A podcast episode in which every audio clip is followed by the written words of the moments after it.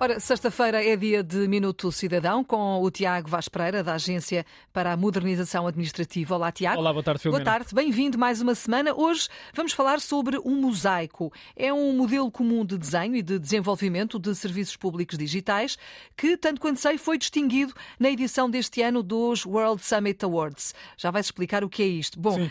Sei também que é uma iniciativa baseada nas Nações Unidas que promove e seleciona inovações digitais locais com impacto global na sociedade. Mas, Tiago, para quem não conhece o Mosaico, o que é que nos podes dizer hoje sobre este projeto? O Mosaico é um projeto da Agência para a Modernização Administrativa. Foi eleito um dos oito melhores exemplos da aplicação das tecnologias de informação e comunicação em Portugal, uma distinção no âmbito dos World Summit Awards 2023, designadamente na categoria de envolvimento do governo e do cidadão.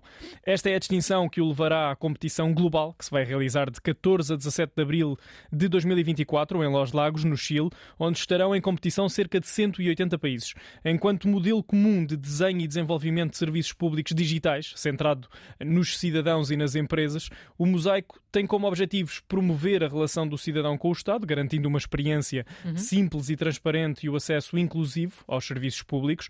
O projeto destaca-se também por ter a capacidade de uniformizar e dar consistência na criação de novos uh, serviços públicos digitais, algo que está totalmente alinhado com o trabalho da AMA, a Agência para a Modernização Administrativa, na promoção de uma administração pública mais eficiente, inovadora e também, acima de tudo, centrada no cidadão. Hum. E o Mosaico tem várias áreas técnicas, não é? O que acaba por ser um instrumento agregador e versátil.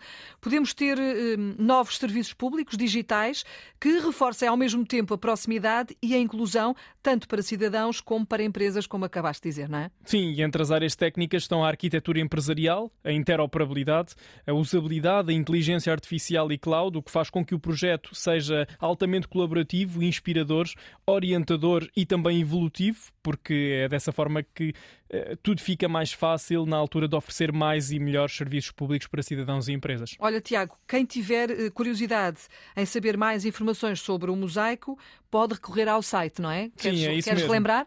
Sim, uh, no que toca, por exemplo, às boas práticas, são 110 que podem ser consultadas a partir do site. Mas já agora mosaico... deixa-me só interromper para, para relembrar o, o, site, não é? Sim, mosaico.gov.pt. Muito bem, mosaico.gov.pt é lá que pode encontrar mais informações sobre este projeto que tem uh, uma lista uh, de boas práticas e também um conjunto de guias, não é? Sim. Queres falar sobre isso? Sim, há um conjunto de, de boas práticas, são 110, como referia, que podem ser consultadas a partir do site, lá está, em mosaico.gov.pt, eh, que na prática correspondem a tudo aquilo que seria interessante fazer no desenho e desenvolvimento de qualquer serviço público digital.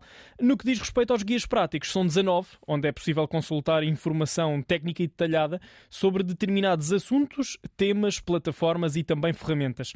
E é precisamente como disseste, uh, Filomena. Uh, quem quiser saber mais informações sobre o mosaico deverá consultar o site mosaico.gov.pt, é lá que estão reunidas todas as informações com o enquadramento desde a sua concepção e com diferentes separadores que apontam para os princípios orientadores, algumas dicas úteis para cada uma das etapas dos projetos e para os diferentes perfis que participam na construção dos serviços públicos digitais.